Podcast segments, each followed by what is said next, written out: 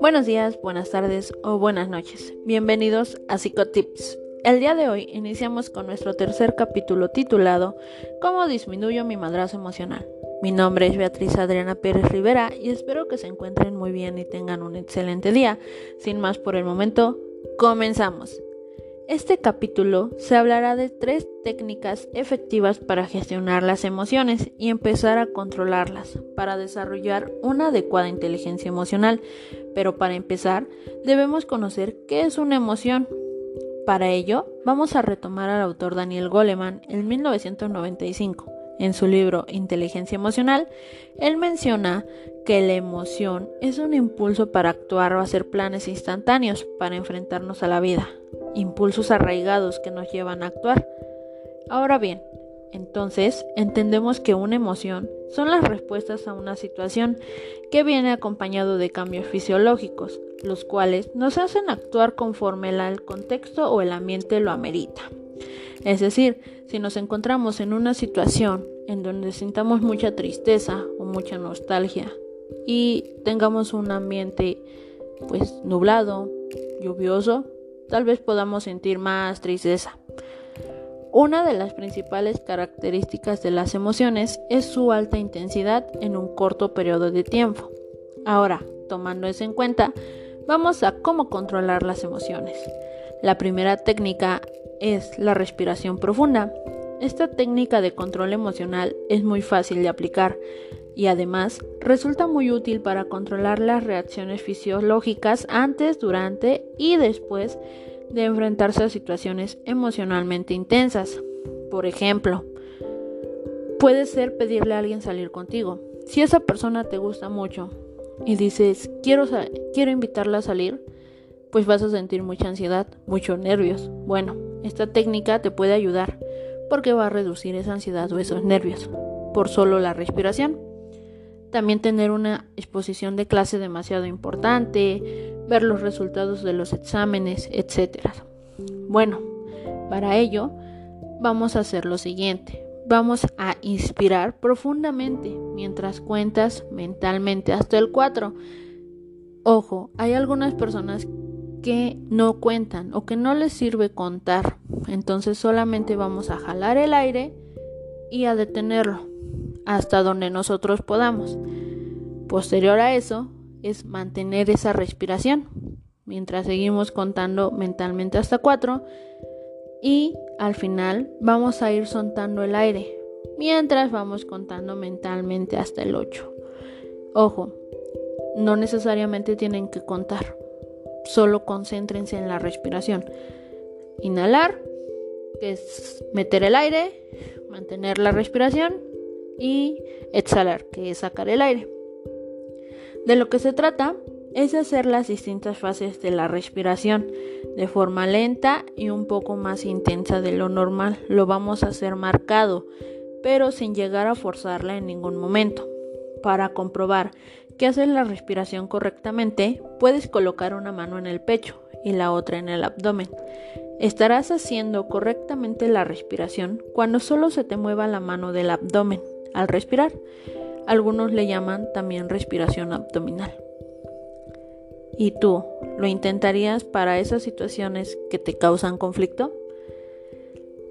Bien, la siguiente técnica es ensayo mental. Esta técnica de control emocional está pensada para ser empleada antes de afrontar situaciones en las que no nos sentimos seguros. Consiste simplemente en imaginar que estás ya en esa situación. Por ejemplo, pidiéndole a alguien que salga contigo, aplicarte una inyección, que ahora con lo del COVID puede que esto sea funcional, ¿sabes? Y que lo estés haciendo bien, que lo estás haciendo tranquilo, que estás sentado esperando en la silla para que te coloquen la inyección y que tengas mucho miedo, pero vas respirando, vas manejando la respiración y lo estás haciendo muy bien, excelente diría yo a la vez que te sientes totalmente relajado y seguro. Pero ojo, debes practicar mentalmente lo que vas a decir o lo que vas a hacer, y varias veces, hasta que empieces a sentirte más relajado y seguro de ti mismo. ¿Y tú, crees que funciona esta técnica? Déjamelo en los comentarios. Y por último, la tercera y última técnica es el diario emocional. Su finalidad es que al final de nuestros día a día vamos a tener una idea clara de todas aquellas emociones que hemos venido sintiendo y reflexionar sobre la utilidad de nuestra vida, si esa emoción nos sirve, si no, y cómo poder controlarla de manera adecuada. Esto nos lleva a ganar un autoconocimiento y empezar a formalecer una autoestima más fuerte. La liberación emocional nos ayuda a desmenuzar todos aquellos sentimientos que nos estén ahogando mentalmente. Van a ir deshaciendo el nudo y se permite una mejor canalización de todas las emociones. Tal vez en un día nos sintamos abrumados al final, pero no sabemos desde dónde empezó esa abrumación. Bueno, pues con esto vamos a ir desglosando nuestros días. Bien, esta técnica se trabaja de la siguiente manera. Cada noche, antes de dormir, vas a registrar en un cuaderno las emociones que has venido sintiendo a lo largo del día y las situaciones que lo han desencadenado. Y piensa, si esa situación te llega a beneficiar, a perjudicar, y si podrías haber cambiado algo de tu día a día. No obstante, recuerda que tristemente en la realidad no hay nada que se pueda hacer. Fue un mal día o un buen día, pero no va a ser una mala vida. En este diario emocional tienes que analizar siete puntos importantes, los cuales son el contexto o la situación, qué ha ocurrido para que haya iniciado esa emoción. Recuerda que entre más detalles des y más objetiva pueda ser la descripción de lo sucedido es mejor. Después siguen los pensamientos. ¿Qué empezó a pasar por tu cabeza? Tras hacer la acción o tras suceder la situación. También las sensaciones físicas, qué has percibido, qué has sentido. Recuerda que cuanto más específico seas, más útil será luego para poder detectar esas emociones y saber qué puedes hacer eh, tras de ellas.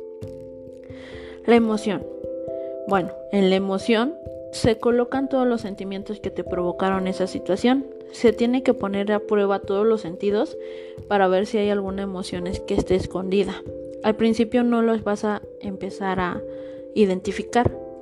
Solo identifica las que tú creas importantes. Ya después te vas a ir haciendo experto de identificar cada una de tus emociones y del por qué salen y de cómo canalizarlas adecuadamente. ¿Por qué? Porque las emociones, ¿qué es lo que te quieren decir? Bueno, pues es importante detectar cuál es la necesidad de esa emoción o por qué salió y qué es lo que te está comunicando dicha emoción. También puede indicar que tu cuerpo te está queriendo decir algo o que hagas algo ante esa situación. También existe la acción, que es qué hiciste tras la aparición de esas emociones y también un plan de acción, qué decidiste realizar o cuál fue tu toma de decisiones más allá de gestionar esas emociones para que no te vuelva a pasar esas mismas situaciones. Ahora bien, recuerda que todos y cada uno de las situaciones nos dejan un aprendizaje o una enseñanza o una conclusión. Bueno, pues en este diario vas a anotar todo aquello que puedas haber aprendido y que ha quedado claro para poder identificar los indicadores que tu cuerpo te lanza. Cuánto me siento con la forma a cómo te sientes con la necesidad. Ojo, no pasa nada si no logras anotar todas en un principio o si ves que son etapas iguales. Puedes juntar algunas. Esta solamente va a ser un formato para aprender a gestionar nuestras emociones, pero lo puedes hacer de la manera que a ti se te facilite. Y con esto me despido. ¿Y tú te atreves a salir de tu zona de confort? ¿Cuál sería la técnica que quisieras realizar? Déjamelo en mis redes sociales y de paso no olvides seguirme en Facebook e Instagram. Y recuerda, si quieres que hable de un tema en específico, mándame mensaje y con gusto atenderé a tu petición. Que sigas pasando un excelente día. Hasta luego.